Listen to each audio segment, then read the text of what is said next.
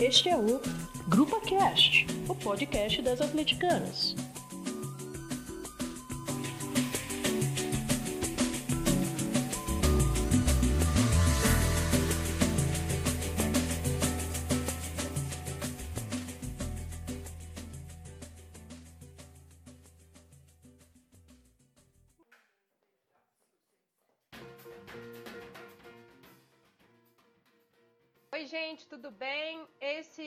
Episódio do, pod, do que é o podcast da Grupa. E hoje nós vamos falar do jogo Botafogo e Galo pela 19 rodada do Brasileirão, que aconteceu no Engenhão no domingo às 16 horas, dia 19 de agosto. O Galo entrou em campo com o Vitor, o Emerson, o Léo Silva, o Maidana, o Fábio Santos, que voltou, o Zé Wellison, o Galdesani, o Natan, o Casares, o Tchará e o Ricardo Oliveira. O jogo foi 3 a 0 para nós, graças a Deus, e os gols foram do Luan Casares e o Tomás Andrade. É, no, ao, durante o jogo saiu o Natan para a entrada do Luan, o Galdesani saiu para a entrada do Lucas Cândido e o Casares saiu para a entrada do Tomás. Foi um jogo que todo mundo gostou bastante, pelo menos é, é, o comentário geral que a gente tem ouvido. E eu queria já de uma vez apresentar as nossas convidadas de hoje. Então, a Carol. Oi, gente, boa noite. É um prazer estar aqui com vocês, principalmente após uma vitória fácil do Galo contra o Botafogo, é inacreditável. Nós temos aqui a Júlia de novo. Oi, gente. É, mais uma vez aqui com vocês, mais uma semana gravando. E temos a estreia de, Le... de Lúcia Vulcano, a irmã malvada da Letícia Vulcano. Olé, malvada não, eu sou boazinha. É nossa. e aí, meninas, eu quero ouvir as opiniões de vocês sobre o jogo de ontem, os destaques que vocês apontam, o que, que vocês viram, o que, que vocês gostaram. Bom, vou começar então falando. É, eu, eu, eu tô um pouco em dúvida ainda, porque eu não sei se o Galo jogou bem, ou o Botafogo que é ruim demais e me deixou tranquilo vendo o jogo. Mas, no geral, eu gostei bastante. Achei um ótimo jogo. Inclusive, eu acho que foi o primeiro jogo no ano que eu vi tranquila. E, assim, eu sabia que o resultado vinha e que daria tudo certo pra gente. Eu tenho a comentar, acho que sobre dois jogadores, três no máximo, de atuação separado, mas de resto eu adorei. Achei que a zaga foi bem, destaque pro Maidana. Gostei de tudo no geral e estou bem satisfeita com, com, o jogo de ontem. E você, Lúcia, o que, que você achou? Ah, eu curti também, né? Finalmente o setor defensivo do Galo tá funcionando. Né? É, curti muito o Xará também, que jogou caralho, né? É, fiquei preocupada com o Lucas Cândido entrando em campo, né? Nunca se sabe quando os joelhos. Mas, em geral, sempre é bom ganhar do Botafogo. É, quem não gosta, né? E aí, Carol, como é que você viu essa, essa partida? Eu, eu, igual como eu falei na abertura, né, me surpreende muito quando o Galo ganha fácil do Botafogo. Então foi uma coisa que me deixou surpresa mesmo. Mas é, é foi muito bom pro Galo, né? Emplacar duas vitórias contra o Santos e agora contra o Botafogo. As duas vitórias não foram pelo placar mínimo, que deu uma tranquilidade maior. E a gente, já em agosto, nós encontramos a dupla de zaga, né? Maidana muito bem ontem. O Léo, que dá tranquilidade para a zaga, também jogou muito bem ontem. E o Emerson, que para mim merece elogios na lateral esquerda. Não, desculpa, na lateral direita. Porque foi pro jogo, foi para cima, não, não deixou a desejar na marcação. E eu acho que agora ele é titular absoluto incontestável, não tem como inventar outra coisa ali não. Mas depois a gente vai falar individualmente, eu acho que o Galo teve muito mais destaques positivos do que negativos no, no jogo de ontem. É, eu tenho uns destaques aqui para falar para vocês. Primeiro, o Xará, que mais uma vez jogou muita bola, né? Fez uma jogada maravilhosa. Foi, é, é muito bom ver. E... Nossa, cortei, né? Foi mal, foi mal. Pode falar, Lúcia, fica à vontade. Não, só falei que o chapéu foi bonito demais, querido. Foi maravilhoso, jogou uma arrancada maravilhosa. E eu vi muita gente falando que o Chará não tá fazendo a gente deixar, não tá deixando saudade do Roger Guedes. O que, que vocês acham? Nossa, eu totalmente concordo com isso. Podia ter os dois, né? É, no, no mundo ideal. É, exatamente. Podia ter os dois, mas assim, é, o Roger Guedes, enquanto ele estava aqui, foi muito bom. Mas eu acho que o Tiará, ele é, substituiu a altura, sabe? E não, não sinto essa falta do Roger Guedes, não. Eu tô pra falar com vocês que eu tô achando ele até melhor, viu? Eu acho, eu acho isso. Lúcia, fala. É, eu acho que o Xará dribla melhor também, é mais veloz que o Roger Guedes. Muito. Parece até eu que acho é- que o Chará joga mais pro time. Eu acho que o Isso. Guedes jogava muito pra ele, eu acho que o Chará agora joga mais pro time. Total. Eu fiquei ele muito tem um- Eu fiquei muito feliz de ver o Tiará jogando com o Casares, que até então não tinha acontecido muito, ou muito tempo, né? Então foi muito legal ver os dois em campo juntos, jogando o jogo inteiro. Sim. assim. A dupla mais sorridente da Ursal, Xará e Casares. Maravilhosos. Então, é, é, o que eu ia comentar é que o Tiará ele tem um senso coletivo que agrada de ver, né? Ele não é nem um pouco fominha. Ele vê o outro jogador ali numa melhor posição, ele toca, ele não importa, ele pega e joga pro time mesmo. Agora, em relação ao Roger Guedes, eu também acho que o, o ele volta mais para buscar a bola, para marcar, para defender. Ele tem esse senso de, de, de terraça, né? Que é mais a identidade do Galo. O Roger Guedes jogava muito, mas igual falaram, né? Jogava para ele e o Tiará é pro time. Por isso que eu acho que ele tá melhor e tá, tá tranquilo, substituiu perfeitamente. E sobre a dupla aí, Tiará e, e Casares, que negros maravilhosos do Galo. Eu tô apaixonada com essa dupla, eu tô esperançosa e iludida já, oficialmente. Eu também. Totalmente. Não, eu tô feliz demais com essa dupla. Agora, vocês falaram de que esse jogo teve mais destaques positivos. Um destaque negativo que eu colocaria pra gente falar sobre foi o Natan. Eu não gostei nem um pouco dele jogando. Ontem ele não entrou bem.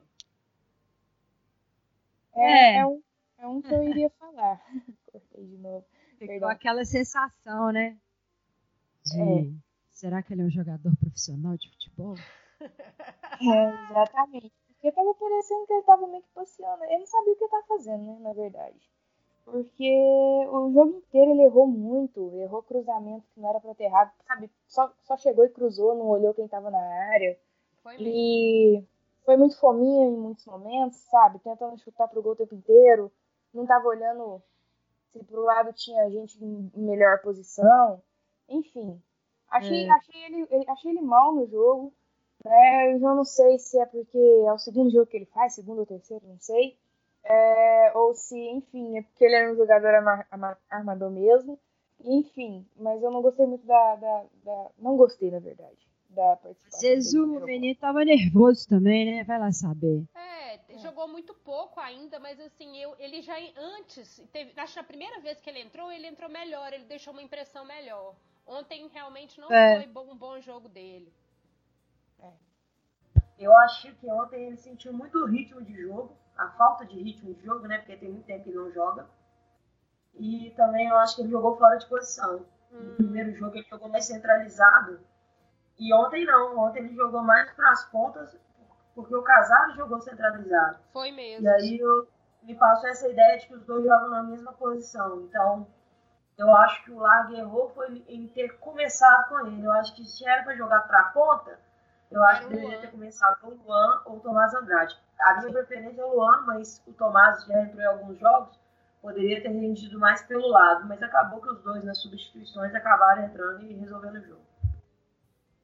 Lúcia, você queria falar alguma coisa? Não, não. Gente, falando em Luan, o polemiquinho Luan, hein? O que, que vocês acharam daquela declaração? Eu, eu acho assim, Luan, eu acho que o Luan podia falar menos. eu acho que se ele tá com algum problema lá, se ele, tá- ele não gosta mesmo, né? De, de ficar no banco, essas coisas, eu acho que ele tá no direito dele. Jogador nenhum deveria gostar. Mas eu acho que ele, né, essas coisas podem ser resolvidas internamente. Ele pode debater isso lá, se ele merece ou não, se, se ele se é melhor ou ele ser titular ou não. Eu acho que eu acho meio chato isso. Sempre essas coisas de, de polêmica. Você achar quem falou aquilo pra quem? Eu tava até conversando com o pessoal no Twitter hoje isso. E eu não entendi pra quem que ele falou isso. Eu acho que ele falou pro Larga. É, ele Falou falou pro Larga. Falou pros Illuminates que estão Eu Ah, acho eu acho que ele falou pro cenário futebolístico. É isso mesmo, eu acho que ele falou pros Illuminati e ele falou pro Largue. Que ele tá puto de ficar no banco, é isso. Será que Thiago Largue é um Illuminati?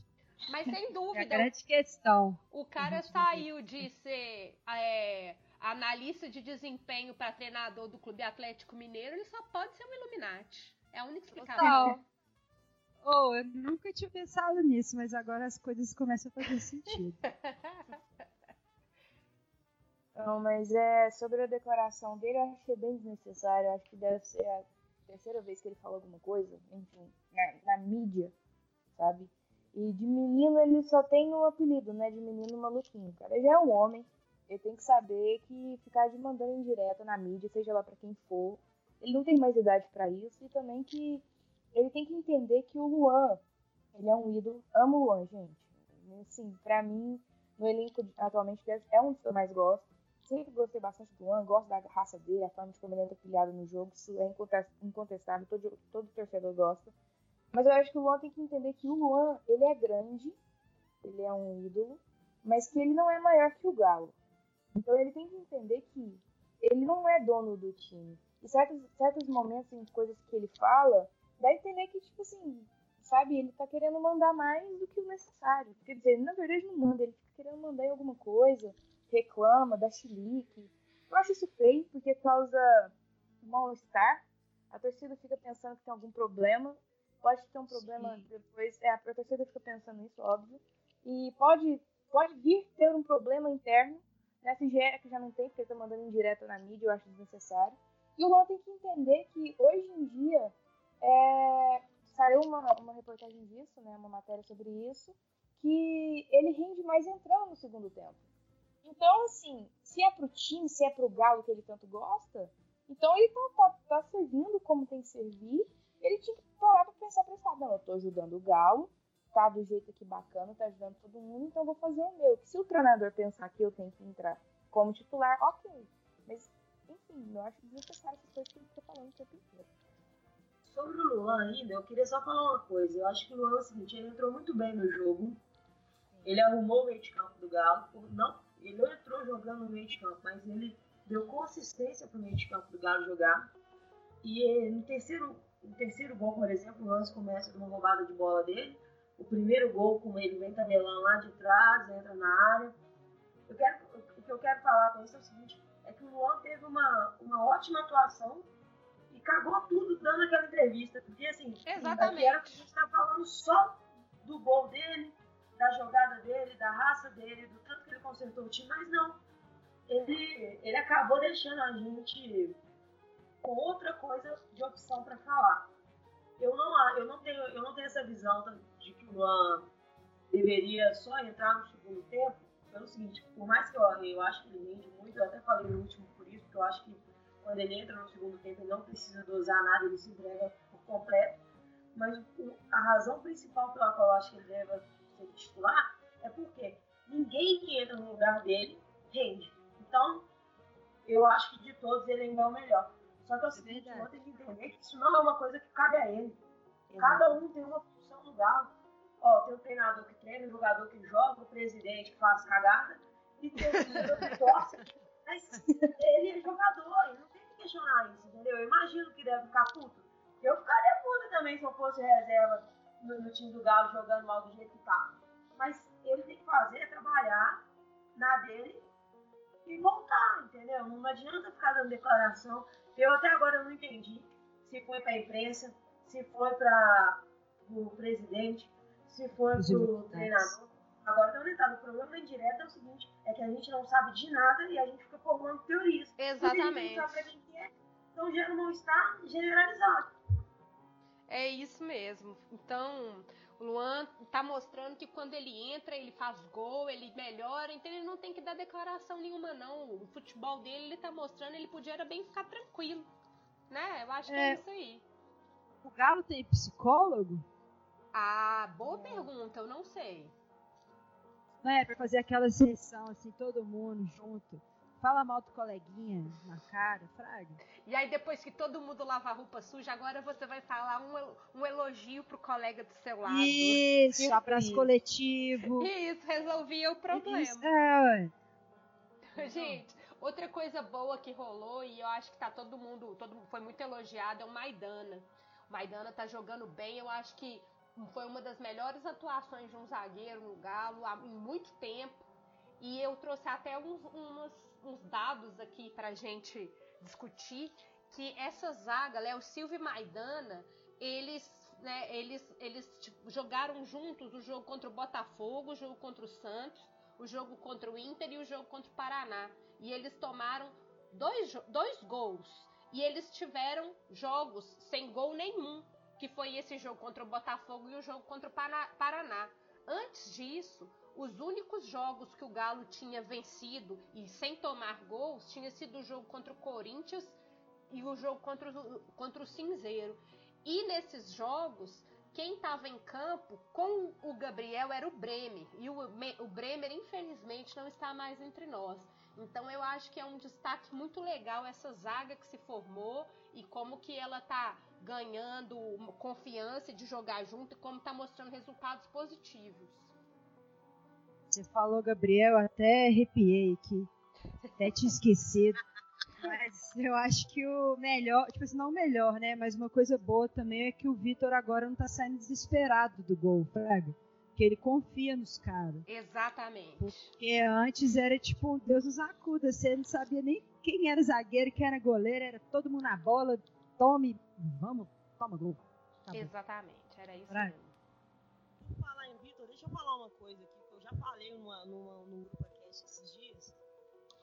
Vitor, você é o único goleiro que consegue tomar cartão no primeira cera que faz. É verdade. Isso não tem condição. Não, não tem Lamentável. cabimento. Foi assim contra o Botafogo, foi assim contra o Bahia, pô. Não é possível que até hoje, né, alguma coisa tem que ter a mais na dele do que a do dos outros. É porque ele é muito bonito. Aí o juiz fica com inveja. Eu também tenho certeza que é esse o motivo, até porque eu, pessoalmente, vejo pouquíssimos, pra não dizer praticamente nenhum goleiro tomando cartão por causa de cera, né? Só o Vitor. Total. E no parceira final lá no tempo, O Independência. Vitor não, o Vitor na primeira já toma. Não, é não- exatamente a Lúcia tem joga, tem, tem goleiro que chega no Independência, o cara pisa no campo, já tá fazendo cera, nunca vi tomar um cartão. O Vitor já tomou dois. Mas é, Fique aí. o Maidana, completando o que o Ela falou, é, em duelos ganhos, de 10, o Maidana ganhou 9. E- Bom demais. E, e ele teve 86,5% de precisão de passe. Que Então, maravilha, hein? Assim, sério, nessa, os duelos ganhos, quando eu vi, eu falei, gente, não pode. Tem tanto tempo que eu não vejo isso. É, e, e fora que ele teve duas tentativas de dribles, de pegar a bola e driblar e sair jogando normal, que, que foram con- concretizadas, que foram duas. E gostei bastante da atuação dele, achei ótima. E eu acho que eu tô um pouco mais tranquila com a minha zaga. Não tanto, mas tô. Sobre aí do Gabriel. sofreu. Desculpa, Lúcia. Pode falar. Pode falar, Carol. De boa. É, é que ontem o Galo sofreu no começo do jogo pra, sa pra sair jogando. Muito porque o Zé Wellison não tinha começado tão bem. Ele que tava ajudando a zaga nessa saída. Depois que o Zé Wellison encontrou o tempo certinho ali, melhorou demais. Inclusive deu mais opções aí pro Maidana, que sai, saiu melhor do que o Léo. Geralmente a saída de bola do Galo na zaga melhor é a do Léo. Ontem o Maidana saiu jogando melhor do que o Léo. Ontem eu tô pra te falar, se o Tiará não tivesse jogado aquilo tudo que jogou, dando chapéu de cabeça, arrancando e por aí vai, pra mim o Maidana ia ganhar o melhor em campo. Pra mim só foi o Tiará por causa do lance do gol do Casares, que foi espetacular. O que, que você ia falar, Lúcia? Porque uma das minhas grandes é, frustrações na vida é o Gabriel não ter dado certo. Porque uma vez na Independência tinha um cara, tipo, acho que ano passado, gritando muito, tipo assim, morre Gabriel desgraçado, bate a cabeça na trave. E eu mó defendi ele, Fraga, ficava gritando assim, vai Gabriel. Tipo, corneteiro do lado, Fraga. Aí hoje em dia eu tenho que dar razão pra ele, eu fico bem furibundo. Corneteiro do Mas ele Independência, me né? enganou, viu? Eu lembro no final do Sub-20 que eu fui ver no Independência, que o Gabriel era capitão do time de base do Galo.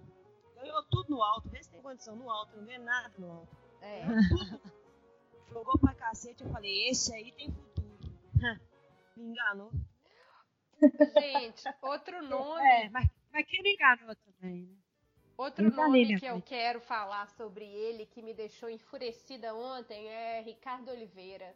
Ricardo Ai, Oliveira jogou muito bem contra o Santos. Eu acho que aquilo tudo ali era raiva de alguma coisa que aconteceu. Porque ontem não é possível os gols que o Ricardo Oliveira tá perdendo, gente. Sabe? E Ah, ele é menos um. Ele é menos um. Ele, pô, ainda bem que a gente não precisou dos gols que ele perdeu. Porque ele perdeu o gol feito. Não pode perder. Nem é só gol também, não. É passe que ele erra toda hora. Pelo amor de Deus. E, e fica difícil pra gente criticar ele, porque outra. eu- no, no Footstats, ontem, é, eles, eles, eles é, trouxeram a seguinte estatística do Ricardo Oliveira. Ricardo Oliveira ultrapassou o Roger Guedes como jogador mais valioso do Campeonato Brasileiro desse ano, lá no, no índice de participação que eles têm, porque ele fez nove gols, é o segundo artilheiro do Brasileirão. Ele tem 51 finalizações. Olha, observe, 51 finalizações e 9 gols. Ele é o primeiro em finalizações. Ele tem seis assistências para gol. Ele é o primeiro do Brasil em assistências. E ele tem 28 assistências para finalizações. É o oitavo do Brasil. E a gente ainda tem é, embasamento para criticar o que ele tem jogado, inconstante e perdendo gol feito, que depois faz falta. Tipo, o cara ele joga muito bem um jogo. Aí faz três gols. Por isso que ele é artilheiro. Um jogo ele joga bem, faz três gols, passa dez jogos naquela lombriga toda. Aí no mais próximo lá faz três gols. Praga. É isso aí. Essa, essa, essa é a minha análise. Beijo, Brasil. Ontem eu tava assistindo o jogo com a minha mãe, na hora que o Ricardo Oliveira perdeu aquele primeiro gol, a minha mãe só, só não chamou ele de Jesus Cristo. Lá daí pra baixo ela chamou ele de tudo. Aquele gol, eu digo falou vocês que "Puta, até a Nívia. o gol." Eu só fico, eu, eu concordo plenamente com minha mãe. Como que um centroavante perde um gol daquele cara a cara com o goleiro? Aquele gol até a. Nívia faria. É isso aí, Tá não tem jeito. Sim, é complicado questionar o cara, cornetar o cara, porque os números dele não são tão ruins. Tipo assim, o cara é vice-artilheiro. Se não tá bom com ele, vai estar bom com quem? Entendeu? Só que o problema não é, não é o resultado final. É o desempenho dele que não atende. Total. A Lúcia falou, ele para ele salva em um jogo, igual que foi contra o Santos. Jogou bem, fez dois gols e por aí em diante. E arrebenta em outros de perder gol feito. Ontem, além de ele perder dois gols impossíveis de se perder para um centroavante da categoria dele, ele tirou um do Casares ainda. Foi. Né? Total, total. Eu ia, eu ia falar. Ele foi fominha ao ponto de tirar a bola do pé do Casares, porque o Casares estava muito, muito com a posição melhor para poder chutar e quis fazer o gol. Ele tirou a bola do pé do Casares.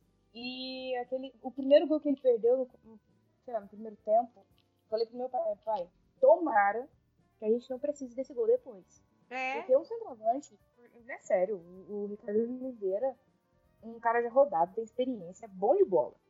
É, ele perdeu um, um, um, um, um gol daquele, é, você para e pensa, ó, o que, que é que tá acontecendo, né? Então a gente reza para não ter que precisar depois. Porque um gol desse, um centroavante como o Ricardo Oliveira não pode perder. E aí depois, no final do jogo, ele me dá uma arrancada, recebe um passe daquele também, tenta encobrir o goleiro. Ao invés de fazer o simples, né? Toca do ladinho ali do goleiro, tira dele, faz o gol. Ele tenta fazer um gol bonito ali, não sei o que ele quis aprontar, e perdeu o outro gol. E aquele ele dá- goleiro, aquele goleiro é, É. gigantesco, é muito difícil encobrir aquele Sim. goleiro daquele jeito ali. Aí depois ele, ele dá entrevista, não que ele não critica, inclusive gosto das entrevistas dele, porque ele fala o que tem que falar mesmo. Mas ele fala que não tá recebendo a bola, que ele não tá conseguindo fazer tanta coisa. E quando ele recebe, ele não faz o gol. É, aí a gente fica nessa. Mas enfim, a atuação dele ontem não foi tão boa. Achei a quem pode, que pode fazer. É, eu acho que ele faz o pivô mal também, Fraga. ele sempre spawna a bola para outra pessoa. Spawna não, né? Spawna com as mãos. Ele, sei lá, joga pro outro lado.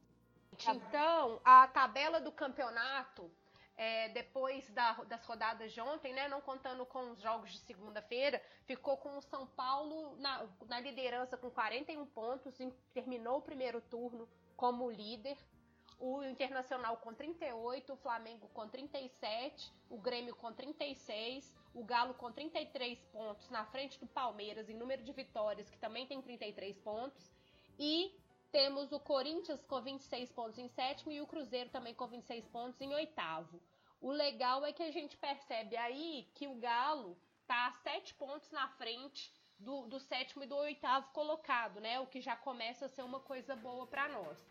E agora a gente pode fazer as projeções para o próximo jogo, que é Galo e Vasco, é, na quinta-feira, aqui no Independência, às 8 horas. O Vasco está na 16 posição na zona de rebaixamento.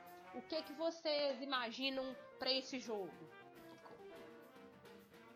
Eu, eu espero ah. que venha a vitória dessa vez, né? Que não cometa o mesmo erro que aconteceu lá no Rio, que a gente estava ganhando o jogo, cedendo empate, depois cedeu virada. Então não pode. Né? E eu espero que seja um jogo tranquilo, como esse pelo Vasco que está na zona de rebaixamento. Quer dizer, tranquilo não vai ser que esses times jogam até melhor que, que tá no, na, na primeira posição, que sair de uma zona de rebaixamento. Mas Espero que seja um jogo em que o Galo consiga controlar e não fazer a mesma cagada que fez com o primeiro. E você, Lúcia, o que, que você está imaginando? Ah, espero muito mesmo, né? Que a gente ganhe, que não seja um sufoco. E, e... Posso mandar um beijo pra uma amiga minha que é Vascaína? Olha, de preferência, não mentira, pode sim. um beijo, Nani! Aquelas doidas. É, não, Julião Sinistro. Foi e aí? É... é, não. A gente também subir na tabela, né? Chegar aos 36 pontos e torcer pro resto que tá de cima de nós também perder, né? Principalmente São Paulo, porque eu acho que o Inter também, né? Porque acho que o Grêmio e o Flamengo vão começar a priorizar outras competições, né? A partir de agora. E aí eu acho que a gente tem uma chance assim de, de ficar entre os três primeiros, né? O Palmeiras também tem outros, outros troféus, não diria por isso surpresa. Mas eu acho que se a gente conseguir ter essa sequência de vitórias, principalmente no início, né? Do primeiro do segundo turno, acho que vai dar bom para nós, hein? É, e o que, que você tá esperando, Carol? Esse jogo é fundamental porque para sacramentar essa arrancada, né? Ganhar, já ganhou dois jogos, ganhar mais um. E às vezes eu acho que essa pontuação do Vasco é um pouco engana, né? Porque o Vasco tá jogando nesse momento, mesmo jogando agora, vai esse jogo de hoje, o Vasco ainda tem dois jogos a menos. Então assim, é, faz muita diferença na tabela. Tá muito embolado. Então eu não vejo o Vasco tão, assim, tão atrás, assim. É verdade. Mas vejo o Galo muito superior na pontuação, mas eu acho que o Galo é um time muito melhor que o Vasco. Quando você é muito melhor que o seu adversário, você tem que fazer igual o Galo fez contra o Botafogo. Você tem que se impor, você tem que fazer o resultado, principalmente jogando em casa. É isso mesmo. Cheio, o Galo deu uma passeada hoje, tá vendido até o final da semana só acaba. E mais uma vez, o Galo vai jogar depois de todo mundo. Já vai jogar sabendo o que cada resultado significa para ele no campeonato. E o que a Lúcia falou a respeito dos times que vão perdendo força é o seguinte: Grêmio e Flamengo podem perder força por causa de foco e o São Paulo por causa de elenco, porque os principais jogadores do São Paulo uma idade um pouco. Ele é o René e o Diego Souza. Então, nesse fim de semana, uhum. o Aguirre já poupou, conseguir ganhar da mesma maneira. Mas eu, sou, eu posso estar muito enganado, mas eu acho que é Inter e São Paulo, não é essa rodada? É. É. É isso, né? Então, eles Paulo é um jogo que assim, alguém mata, alguém se segura ali na frente. Então, é se manter próximo e a distância do sétimo colocado é, é maravilhosa, porque a hora que tiver qualquer tropeço, o Galo ainda está dentro do G16, que é a zona da Libertadores, que eu acho que é a briga do Galo Eu acho que a gente fala de títulos, sonha com título, porque a gente é, é iludido mesmo, mas. e a briga do Galo, na minha opinião, é para Libertadores. Tem que fazer isso bem. Vou conferir aqui, não é São Paulo e. Não sei de onde que eu tirei esse não? É São Paulo e Paraná. Eu acho que lá na frente é, então eu acho realmente também que o Galo tem que aproveitar essa fase boa, tem que aproveitar o jogo em casa e mandar ver para continuar essa, essa, esse, esse time que tá entrosando, que tá encaixando, tá dando certo. E vamos começar o segundo turno com o pé direito e para cima deles. Falando nisso, eu queria ouvir o que, que vocês acharam desse primeiro turno do Galo. O que, o que a gente tem aqui é que o Galo está encerrando com 33 pontos. Um, um, lance muito interessante é que isso são 10 pontos a mais do que o Galo tinha no final do primeiro turno do ano passado. Em geral, o que a gente observa é que o Galo teve uma série de jogos em que ele perdeu ponto de bobeira, com gols no final, falhas individuais, ou falhas por gols que foram tomados numa falta de concentração, uma coisa assim como por exemplo aquele empate com São Paulo, a derrota para o Flamengo num jogo que o Galo estava ganhando, jogando em casa muito bem, a, a derrota para o Palmeiras, o empate com o Bahia, a derrota para o Internacional, todos os motivos assim. Esporte. O esporte também, falta de concentração ou então uma falha individual horrorosa que, que fez com que a gente ficasse muito receoso com o nosso sistema defensivo. Outra coisa foram os jogadores que foram emprestados, que foram vendidos, que saíram e jogadores que entraram, né? E que a gente está vendo agora o time encaixando, mas que na volta da, da, a, da Copa, né? Que o time ficou treinando um, um mês, inicialmente o time não mostrou que esse, esse, esse tempo parado só nos, nos, nos treinamentos, eles não demonstraram, né? Que tinha, que tinha que ia dar certo, né? Fazer valer esse tempo de treinamento, né? E outro detalhe também que a gente, em geral, observou foi o Largue mexendo mal no time. E eu queria que vocês comentassem isso. O que, que vocês pensam sobre esse primeiro turno que o Galo fez? É, igual a Carol, que a Carol disse, a gente, a gente entrou no Campeonato Brasileiro focando na Libertadores, né? Que é esse, era esse o nosso objetivo. Ainda é o nosso objetivo. Mas a partir do momento que a gente foi vendo os jogos acontecendo, o Galo jogando, tendo uma estrutura, né, uma base ali, jogando direitinho e tal, vendo que os outros times não estavam isso tudo, não foi igual ano passado, que o Corinthians decolou e foi líder isolado por várias rodadas. É, então acho que foi praticamente o campeonato inteiro. E, assim, é, aí a gente passou a acreditar que poderia vir algo a mais. Né? Igual eu disse, não sei se foi no, no último podcast que eu, que eu participei, eu disse que o Galo perdeu cerca de 18 pontos em jogos bobo, bobos que a gente tomou gol de forma idiota. É muito né? Então, assim, era pra gente, se a gente for parar pra pensar, era pra gente ser líder isolado também, né? Se não fosse por essas questões. Se a gente tivesse prestado atenção, então, se aquele mínimo detalhe que decide o jogo, a gente era para ser líder isolado. E, né, e pensar num possível título. Agora, Sobre as contratações, é, enfim, então isso, falando ainda sobre o primeiro turno, eu acho que poderia ter rendido muito mais do que rendeu, devido às circunstâncias é, né, de como foi. Mas ainda está dentro do esperado, porque o que a gente queria mesmo era a Libertadores e a gente está a sete pontos de distância do sétimo colocado, né? E isso já dá uma larga né, vantagem para a gente. Agora, sobre as contratações, nesse período de pós-Copa aí, é, que para mim fez efeito por enquanto foi só o Tiará e o, Zé Wellison. As outras ainda não, não encaixou, não, não, jogou, né? Teve Edinho que machucou. Então só essas e eu gostei das duas. Não tem como não gostar. O Zé Wellison para mim é uma grata surpresa. Agora tem que ver os outros jogadores que vieram. E é isso, o Largue eu acho que pela primeira vez, depois de tanta gente reclamar, fez, fez substituições de forma certa. E por enquanto estou satisfeita, né? Vamos ver como vai continuar. O que, que você. O Galo podia lançar o livro, né?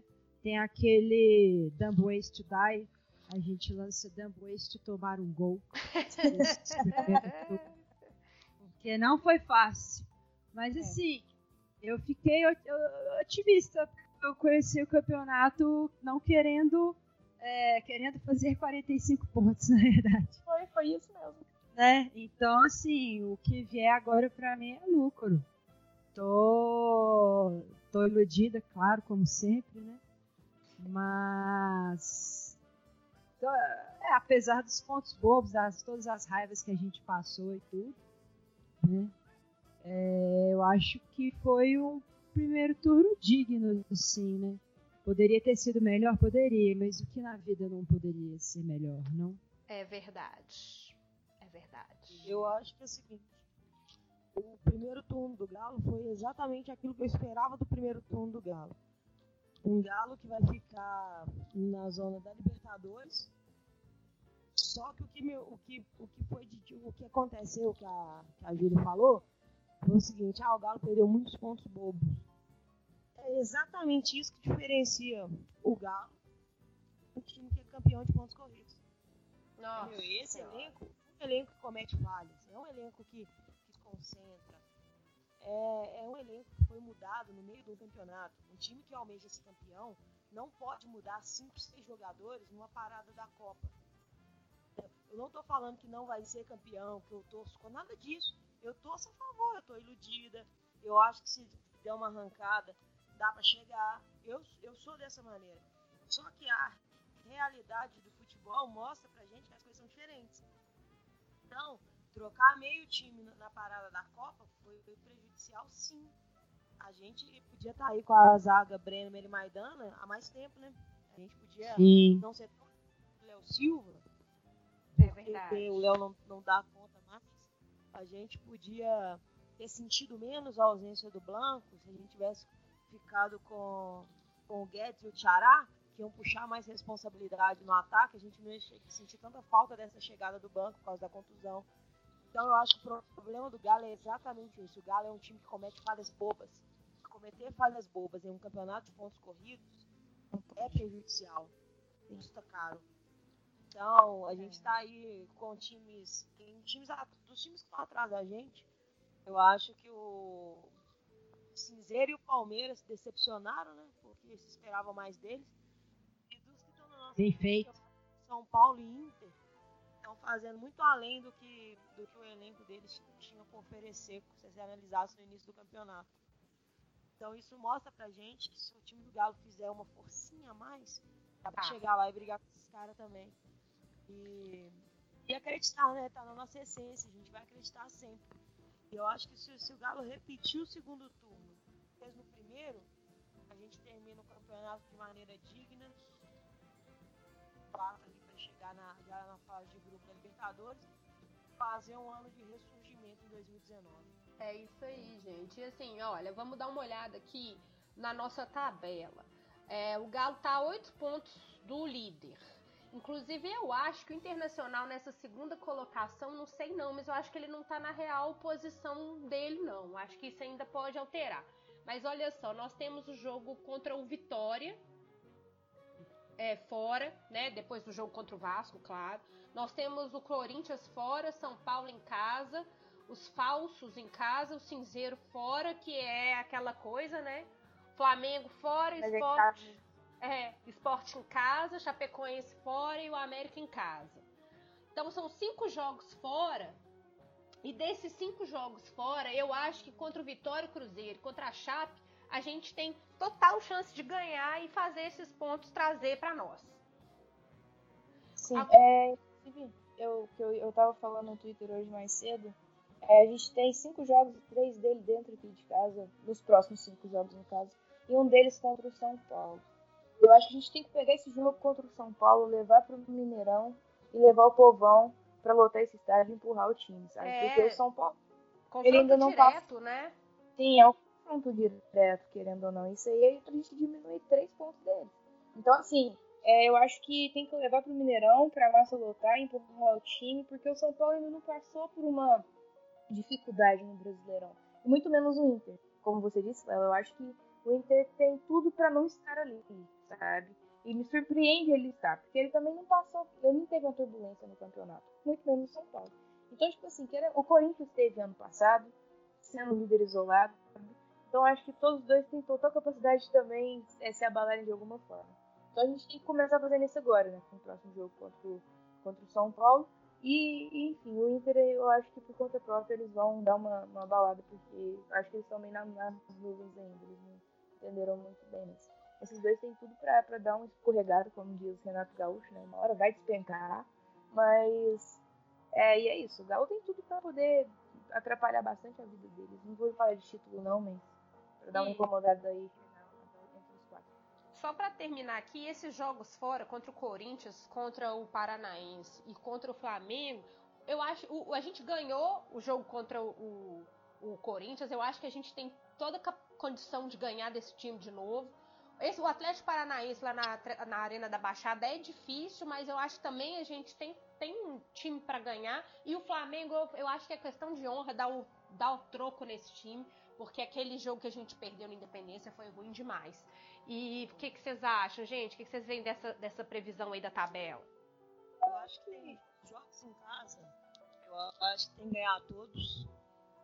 E desses, jo desses jogos que são fora, Vitória, Chape, é, tem que vencer.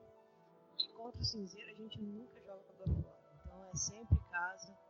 Então acho que a arrancada do Galo nessa nessa primeira etapa de segundo turno pode ser muito importante, principalmente porque ainda tem outros campeonatos rolando, então alguns times vão dividir a atenção.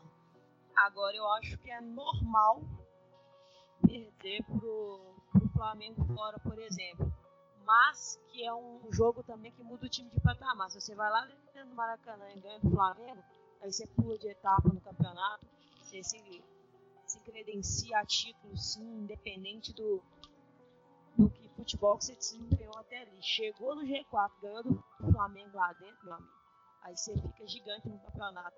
Eu acho que tem grande chance, porque pensar que a gente perdeu para um, um Flamengo muito mais entrosado, eles também perderam muita gente aí nesse não muitos jogadores, nós perdemos jogadores muito importantes nessa, nesse meio de, de Copa, nessa parada da Copa. E começou a cair no campeonato, né? Já está em terceiro aí, virou a, virou a Copa 3 por 4 pontos, não sei, de vantagem na liderança. Já caiu para terceiro. Então, eu acho que a sequência do Galo é, é bem interessante. O Galo pensar que vai a Corinthians fora também é um jogo mais, mais difícil mas pensar que o Galo vai pegar todo, vários times que estão abaixo dele. E quando você pega time que está abaixo de você, você tem que jogar sério e ganhar para se credenciar a, a, posições melhores no campeonato. É isso aí. Lúcia.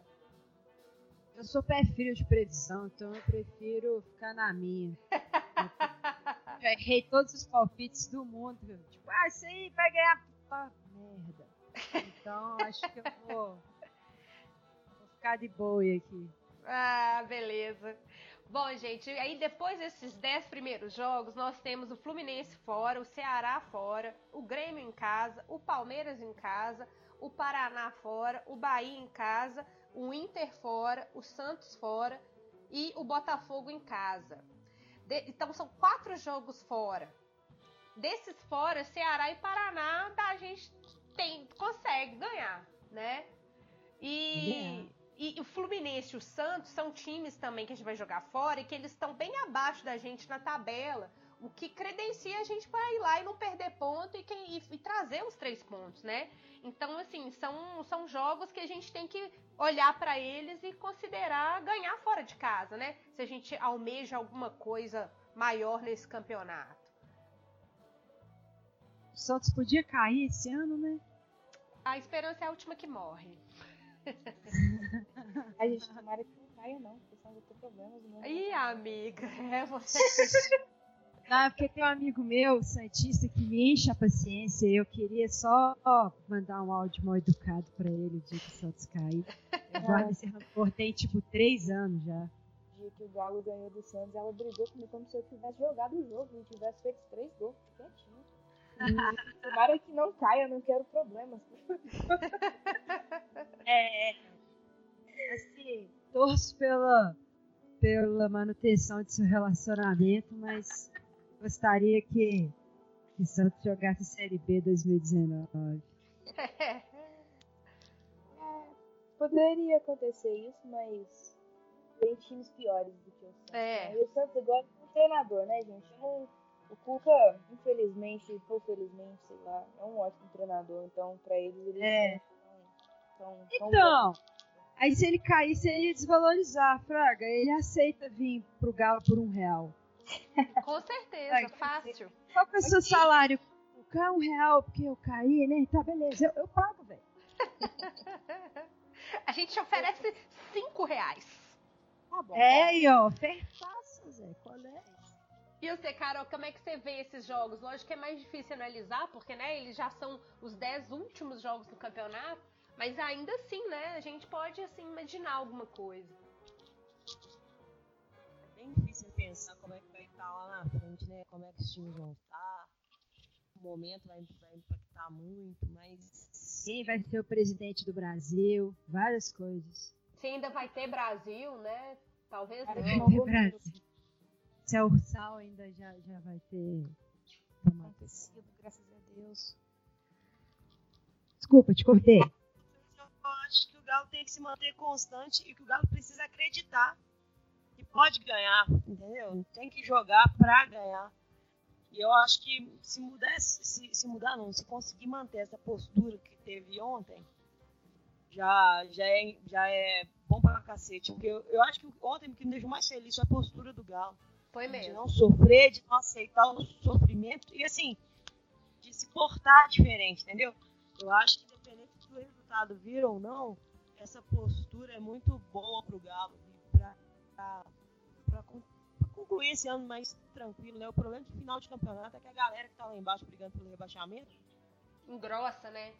começa a jogar muito, né? Então, então é complicado de prever É. alguma coisa. Mas eu tô bem esperançosa com o Galo. Eu acho que o Galo vai fazer alguns bons jogos até o final do campeonato.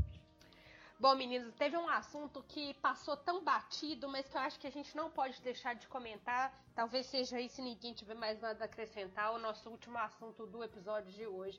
A volta de Fábio Santos, gente. Fábio Santos é um jogador que eu gosto muito, mas Fábio Santos não está na sua melhor temporada. Achei que ontem ele foi uma peça falha do nosso elenco. Ele não jogou bem, ele tá, ele tá cruzando muito mal, não gostei dele. Ele voltou que é um jogador, né, teoricamente, um dos mais importantes, um líder do time e tal. E nós nem falamos no nome dele. O que, que vocês acharam? Eu achei que ele jogou mal. Ah, Eu também achei. De Eu bem achei que não fez nada de É, diferente do que tinha feito. Ele não acerta um cruzamento. Então, assim. E ó, eu gosto pra caralho do, do Fábio Santos. Eu acho ele um bom lateral. Só que eu acho que esse ano ele tá muito mal no Galo. Dito assim, muito mal. sim, mas acho que também não chegou a comprometer, comprometer, sabe? Tipo, Não, ele não, jogou é- mal. tipo assim, eu espero mais dele do que eu espero do menino da base. Então, o menino da base. Total, total. O menino que eu sonho muito é Leonan. Saudades. Nossa, Sim. saudade. Leonan e Dodô.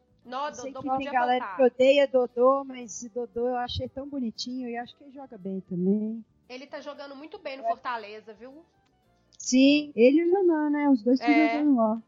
Sim. O acabou virando reserva agora, mas ele tava muito bem lá. Pois é, então a gente tem que esperar que esses jogadores, assim, jogadores de peso, como o próprio Elias, que depois da suspensão vai voltar, a gente tem que esperar o melhor deles também pra levar o time do Galo pro outro nível, né? Esse nível aí que a gente pode ter mais confiança de que vai bater de frente com os caras que estão na nossa frente e não vão deixar os pontos escaparem. Então, meninas, vocês têm mais al- algum assunto pra acrescentar, Carol?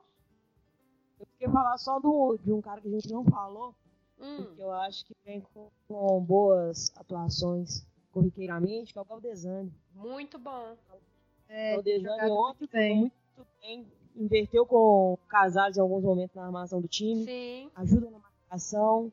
Eu achei ele muito bom. E eu não entendi por que, que no penúltimo jogo ele acabou saindo do time, porque ele já vem jogando bem por É. diversas vezes. Foi uma grata surpresa pra mim, porque quando ele foi contratado, eu achava uma contratação desnecessária. Quando ele chegou, ele foi pouco utilizado. E agora mostrou que veio, né? Um- foi um- uma boa contratação no final das contas. E tem, tem jogado bem, tem se mostrado muito seguro. Consegue fazer o, a ligação, né? A transição defesa-ataque muito bem. E acho interessante falar, porque às vezes a gente, a gente bate demais quando os caras erram, né? Quando o cara tá bem também, vamos dar uma, dar uma Não, é. só pra. É, o, o Galdesani, eu banco ele desde a época do Curitiba, gente. Eu lembro de ver jogo do Curitiba e de gostar bastante dele jogando. E ele sempre teve essa característica, sabe, de voltar, roubar a bola e fazer gol e de dar um passe de boa qualidade. Aí acabou que ele machucou, perdeu confiança e ficou lá. Mas aí quando ele chegou no Galo, é aquela coisa, né? É, Você não acha que é uma contratação necessária, mas eu não achei ruim. E aí eu tô bastante contente dele ter dado certo, porque eu sempre gostei. E o Galo, se desembolsar 3 milhões de reais, fica com ele. Então, assim, fora, além disso, uma ótima dor de cabeça pro Largue, né? Porque agora tem a Dilson, Zé Wellison, tem ele, tem o Elias. E aí os quatro que, tão, que jogam bem, o Adilson tá voltando de contusão, mas o Adilson tem tudo pra voltar bem. E essa vai dar uma ótima dor de cabeça pro Largue. E finalmente havemos, habemos volância, né? Lúcia? Acompanha os redatores. O que eu não entendi foi porque o Largue tirou ele, né? O Largue tirou ele pra entrar o Lucas Cândido. Mais uma vez essa substituição. Não sei se. Ele machucou, ele sentiu a coxa. Ah, então tá explicado. E ele é Illuminati mesmo. Mas. E aí pra, pra, pra fazer o que os Illuminatis fazem, que eu não sei exatamente o que é. Bom, na próxima, vamos tentar uma entrevista exclusiva com o Largue. É, eu vou olhar, vou olhar, vou olhar. Vamos tentar uma entrevista exclusiva com o Largue pra ver se ele revela pra gente os segredos dos Illuminati. Mas, gente, temos algum assunto mais pra comentar no episódio de hoje? Então é isso, meninas. Eu acho que por hoje nós vamos encerrando, torcendo pro Galo contra o Vasco na quinta-feira, todo mundo pro Independência, que a gente precisa ganhar para seguir nessa crescente. Então, muito obrigada a vocês por estarem aqui hoje, gente, gravando com a gente mais um Grupo Cast. Um beijo pra Lúcia, que veio aqui passear e dar essas informações muito preciosas sobre os Illuminati. Oi! Eu quero, eu quero mandar um beijo especial, que hoje mais cedo eu tava no Twitter e eu vi o nosso querido Marco Pena Sim. falando que tava super ansioso já pra ouvir o Grupo Cast. Então eu queria mandar um beijo pro Marco, que eu vejo ele falando direto lá. Não sou muito de interagir com ele, porque eu sou meio tímida, mas ele fala direto e eu queria mandar um beijo pra ele. Ah, joia demais. Um beijo pro Marco. Marquinhos, Marcão! Aqui, Marcão. Aqui, outra coisa, queria agradecer a avó da Talitão, que depois que a Talitão colocou o nome do Galo na- no livro de oração, tudo deu certo. É isso aí. Talitão, não tira o Aí, nome do, no- do galo do, da- do grupo de oração da sua avó mais, hein? Fundamental pro nosso crescimento. Fundamental. Sagrada face, Lúcia. Sagrada, aí, Sé, abençoa, Senhor. Sagrada face. Derrama. Derrama sobre Derrama. Derrama, gente. Então, beijão pra vocês. Muito obrigada mais uma vez por estarem aqui comigo. E até a próxima.